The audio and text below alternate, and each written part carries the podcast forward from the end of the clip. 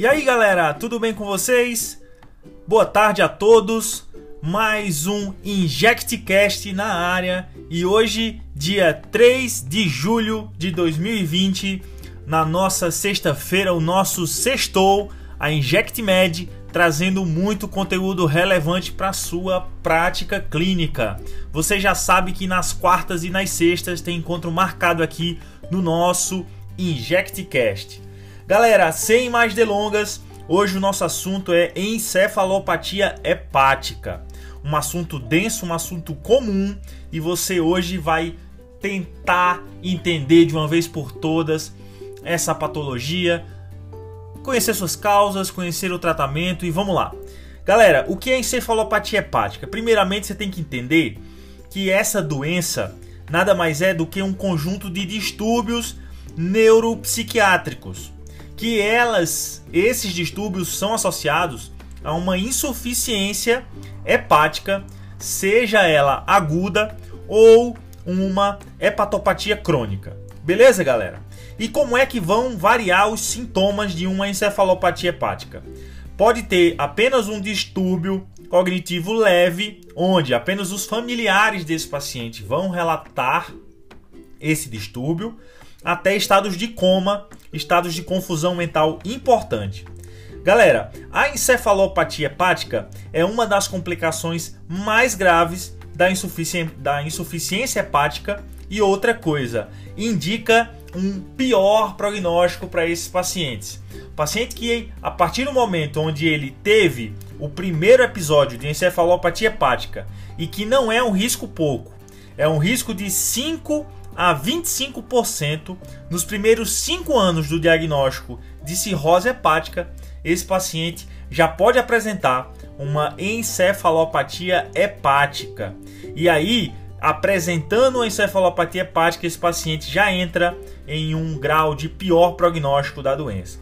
Galera, e como acontece a encefalopatia hepática? É simples. Qual é o papel do fígado? O papel do fígado é retirar, é limpar produtos tóxicos da nossa circulação. E a maioria desses produtos tóxicos vem do intestino. Então o fígado atua como um filtro. O fígado atua filtrando os produtos tóxicos que vêm do intestino. E dentre esses produtos, dentre essas toxinas, nós temos a amônia. A amônia é o principal fator causal na nossa encefalopatia hepática. E de onde é que vem essa amônia, Ítalo? Me explica aí. A amônia, galera, ela nada mais é do que um produto gerado a partir do metabolismo dos produtos nitrogenados, ou seja, as proteínas. A partir da metabolização de proteínas, nós temos a formação de amônia. Só que, se o paciente tem um fígado beleza, um fígado bacana, a amônia, galera, vai ser absorvida pela circulação portal, vai ser transportada pelo fígado e não vai ter problemas. Ela vai entrar na, no ciclo da ureia, vai ser metabolizada e vai ser eliminada. O problema é quando esse paciente já tem uma insuficiência hepática. Se esse paciente já tem uma lesão hepática, o clearance de amônia vai ficar prejudicado e dessa forma vão se elevar as concentrações de amônia na circulação. Esse é o principal fator. Ítalo, mas tem outros fatores associados? Tem sim, galera. Outro fator associado é que os pacientes cirróticos, eles têm uma grande perda de massa muscular. E essa perda de massa muscular também é associado ao aparecimento de encefalopatia hepática. Mas vamos lá, vamos conhecer outras causas. Outras causas também associadas à encefalopatia hepática é a deposição de magnésio nos gânglios da base.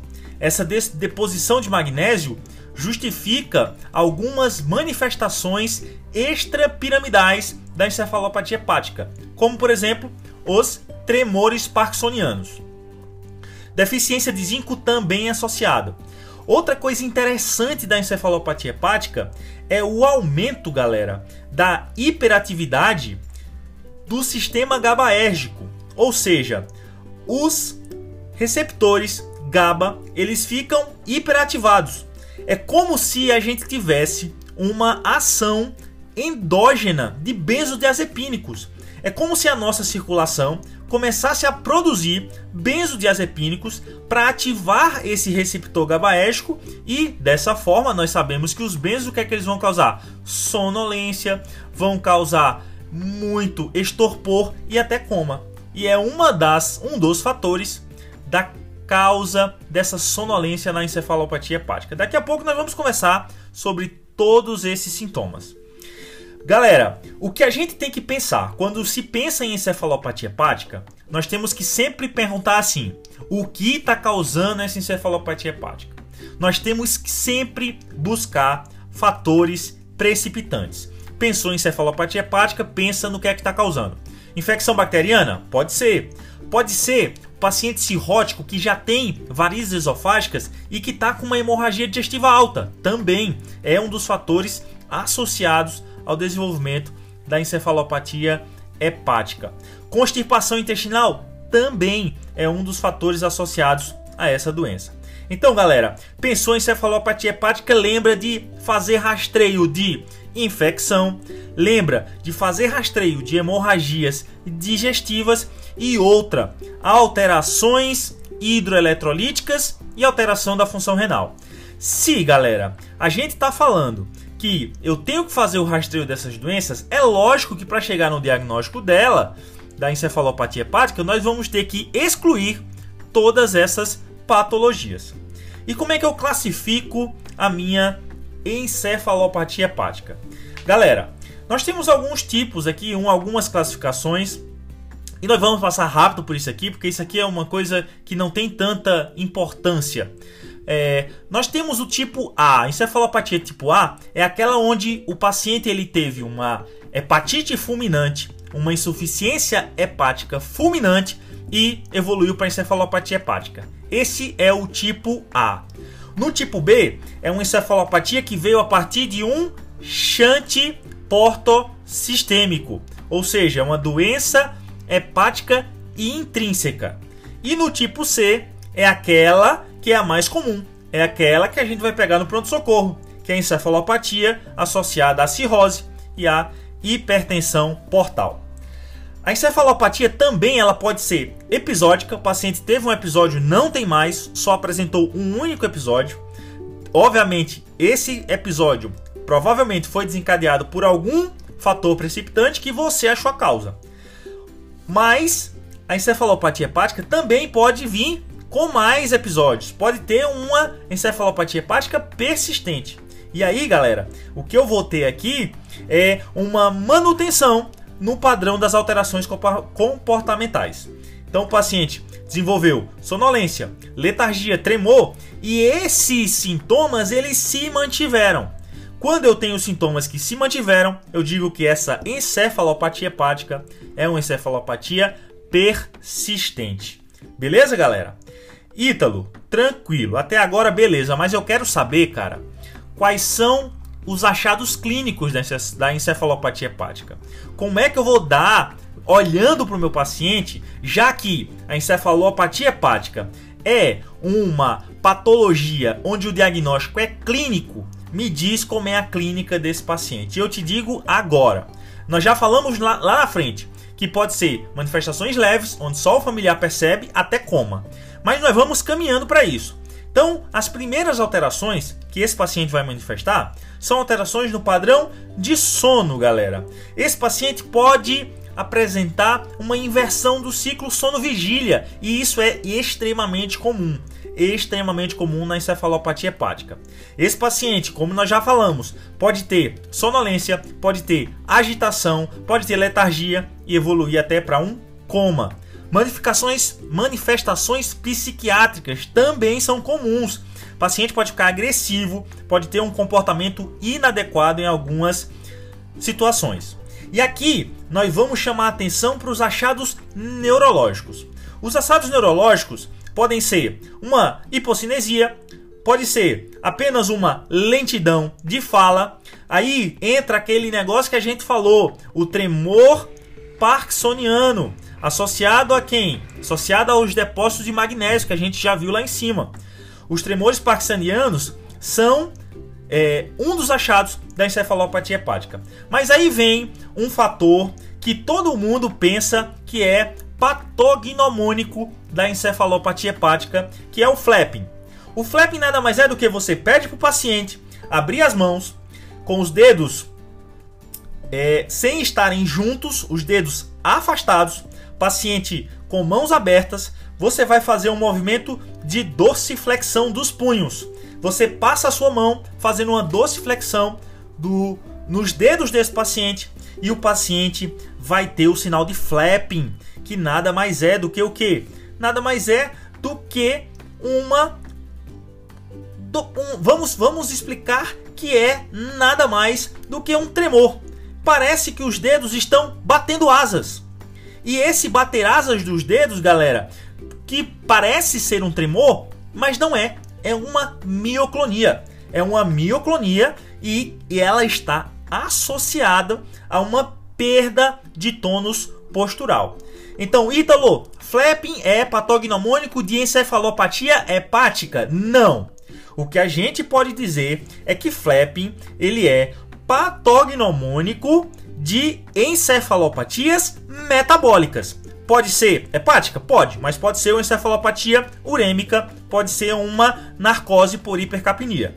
Então, flapping, sim, é patognomônico de encefalopatia metabólica, mas o flapping está muito associado nas encefalopatias hepáticas. Beleza, galera? Tranquilo. Ítalo, nós já falamos da definição, nós já vimos quais são as causas, como é que acontece é, os mecanismos dessa patologia.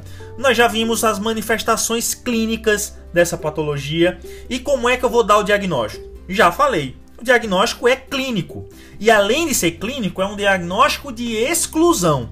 Então você vai ter que rastrear todas as outras doenças que podem estar dando esses sinais clínicos e aí, quando você rastreia todas essas doenças, exclui todas essas doenças, você chega no diagnóstico de encefalopatia hepática. Então vamos pensar comigo. Se esse paciente, ele tem alteração do nível de consciência, o que é que provavelmente você vai fazer, galera? Exatamente. Alteração do nível de consciência é quase igual a exame de imagem. Você vai fazer uma tomografia ou uma ressonância magnética desse paciente para excluir outros diagnósticos que são comuns também no paciente cirrótico, como por exemplo, hemorragias cerebrais. O paciente cirrótico tem alteração no coagulograma, vocês sabem disso. É no fígado onde eu tenho a produção dos fatores de coagulação. Então, se é lá que está insuficiente, esses fatores não vão ser formados da forma adequada, eu posso ter um maior risco de sangramentos, um maior risco de hemorragias cerebrais e dessa forma o paciente pode sangrar. Então, a tomografia de tórax num paciente perdão, uma tomografia de crânio num paciente que tem rebaixamento do nível de consciência, é claro que deve ser solicitado. Ítalo, me diz mais, o que é que eu peço mais? Você vai pedir o rastreio geral, galera. Hemograma, coagulograma, função renal, glicemia, eletrólitos, vai colher uma gasometria. Se o paciente também tem rebaixamento do nível de consciência, você não pode esquecer da glicemia capilar tem que fazer um destro desse paciente, tem que fazer um HGT, como a gente chama no Nordeste. Esse paciente tem que ver se ele não está hipoglicêmico. Hipoglicemia é uma das principais causas do rebaixamento do nível de consciência. Você fez tudo isso, você descartou distúrbios hidroeletrolíticos, você descartou distúrbios ácido básicos, e aí você fez uma tomografia. Nessa tomografia não tem sinais de sangramento aí você já está se aproximando do diagnóstico de encefalopatia hepática. Como é que eu posso ainda me aproximar mais? Eu posso dosar amônia arterial. Esse, a, essa amônia arterial que eu doso nesse paciente, ele tem uma sensibilidade de 75 a 85%.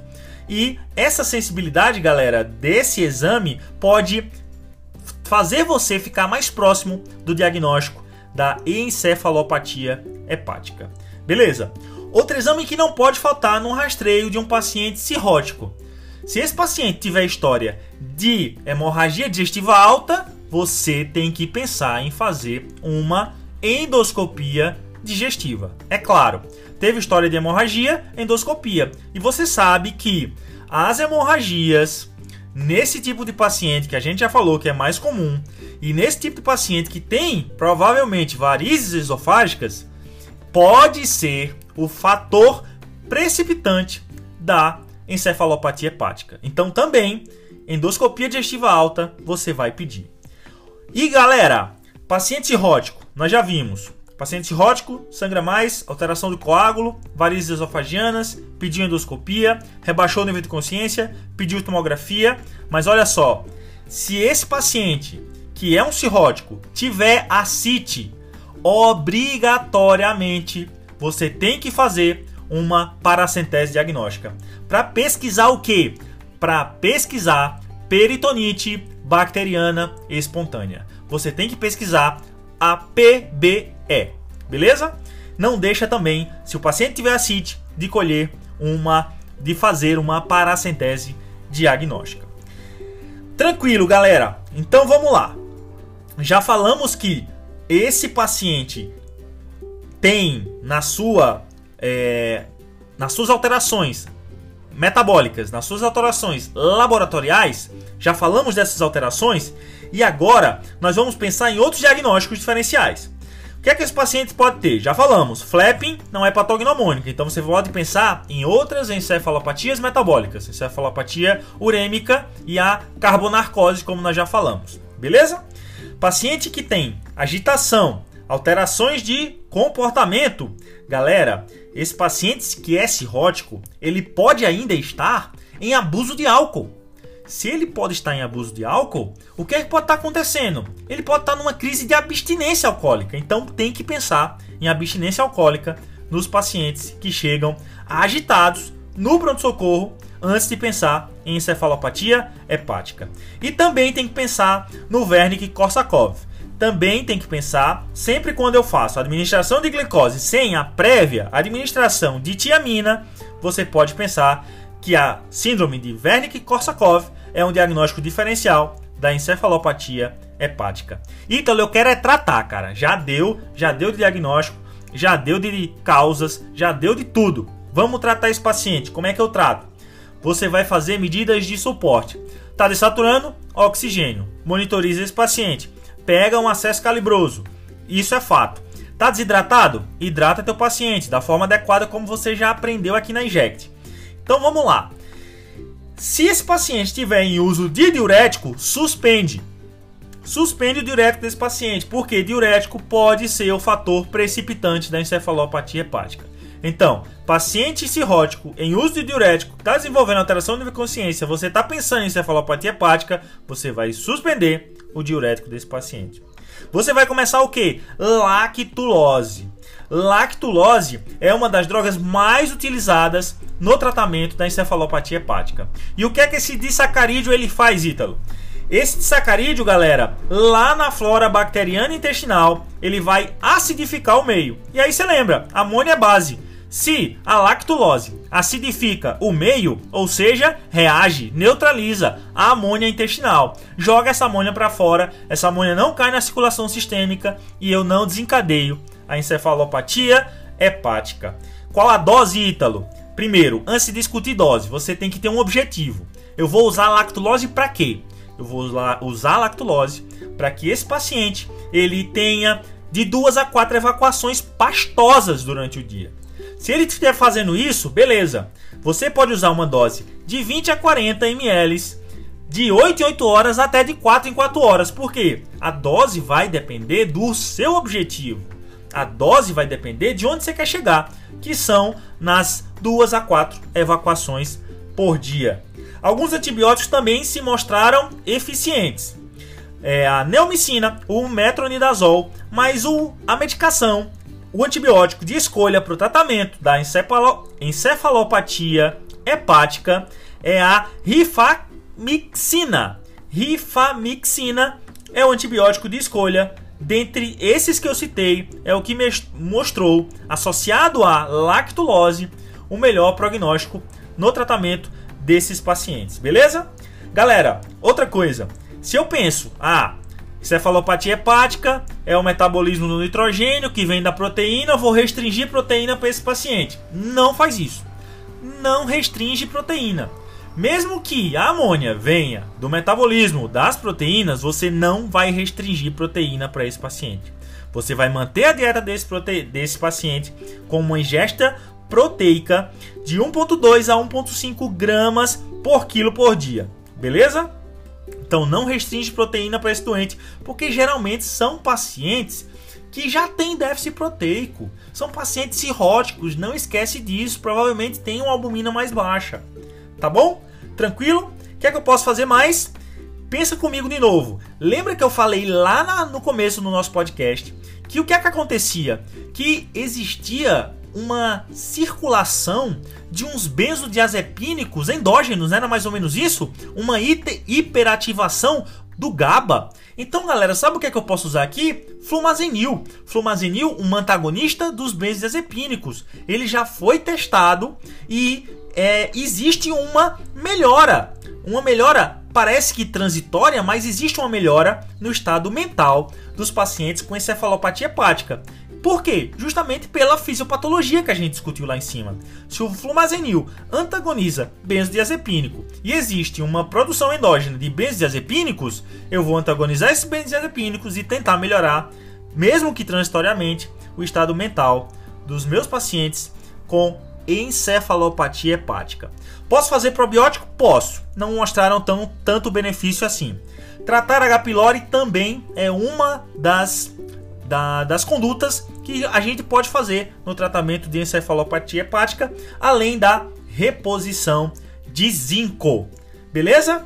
Galera, o paciente teve encefalopatia hepática, você já tratou, mas aí, se esse paciente começa a ter episódios recorrentes de encefalopatia hepática, que a gente já viu que isso pode acontecer, você vai ter que começar uma profilaxia primária para esse paciente. E essa profilaxia você vai fazer com que? Com lactulose, beleza?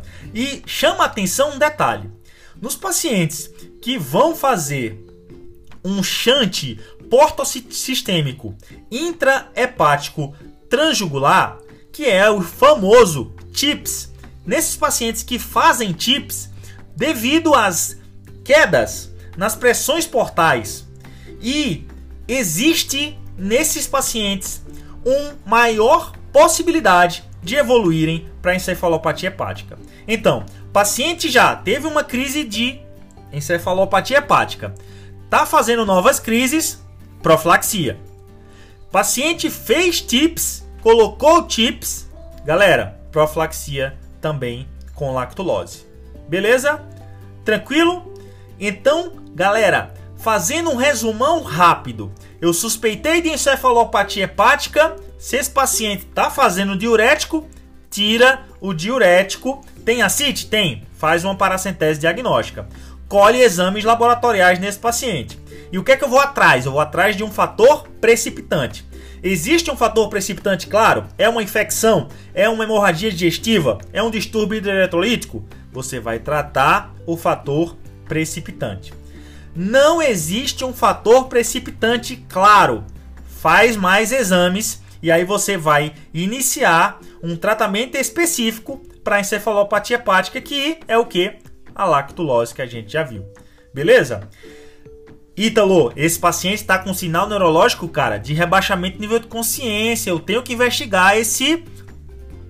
Eu tenho que ter uma imagem desse crânio desse doente, sem dúvida. Então, quadro sugestivo, neurológico, exacerbado, tem que fazer uma tomografia de crânio. Fez isso, você vai tratar, descartou outras possibilidades. Pelo diagnóstico de exclusão, você fechou a encefalopatia hepática, tra trata especificamente a encefalopatia hepática, iniciando lactulose e fazendo as outras medidas que nós já discutimos no podcast de hoje.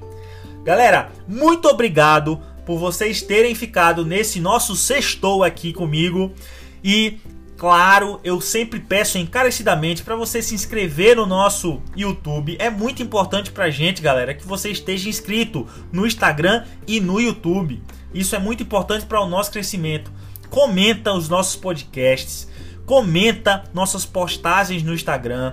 Então tenta a gente tá aberto para perguntas, galera. Nos pergunta, a gente isso tudo é para o nosso crescimento.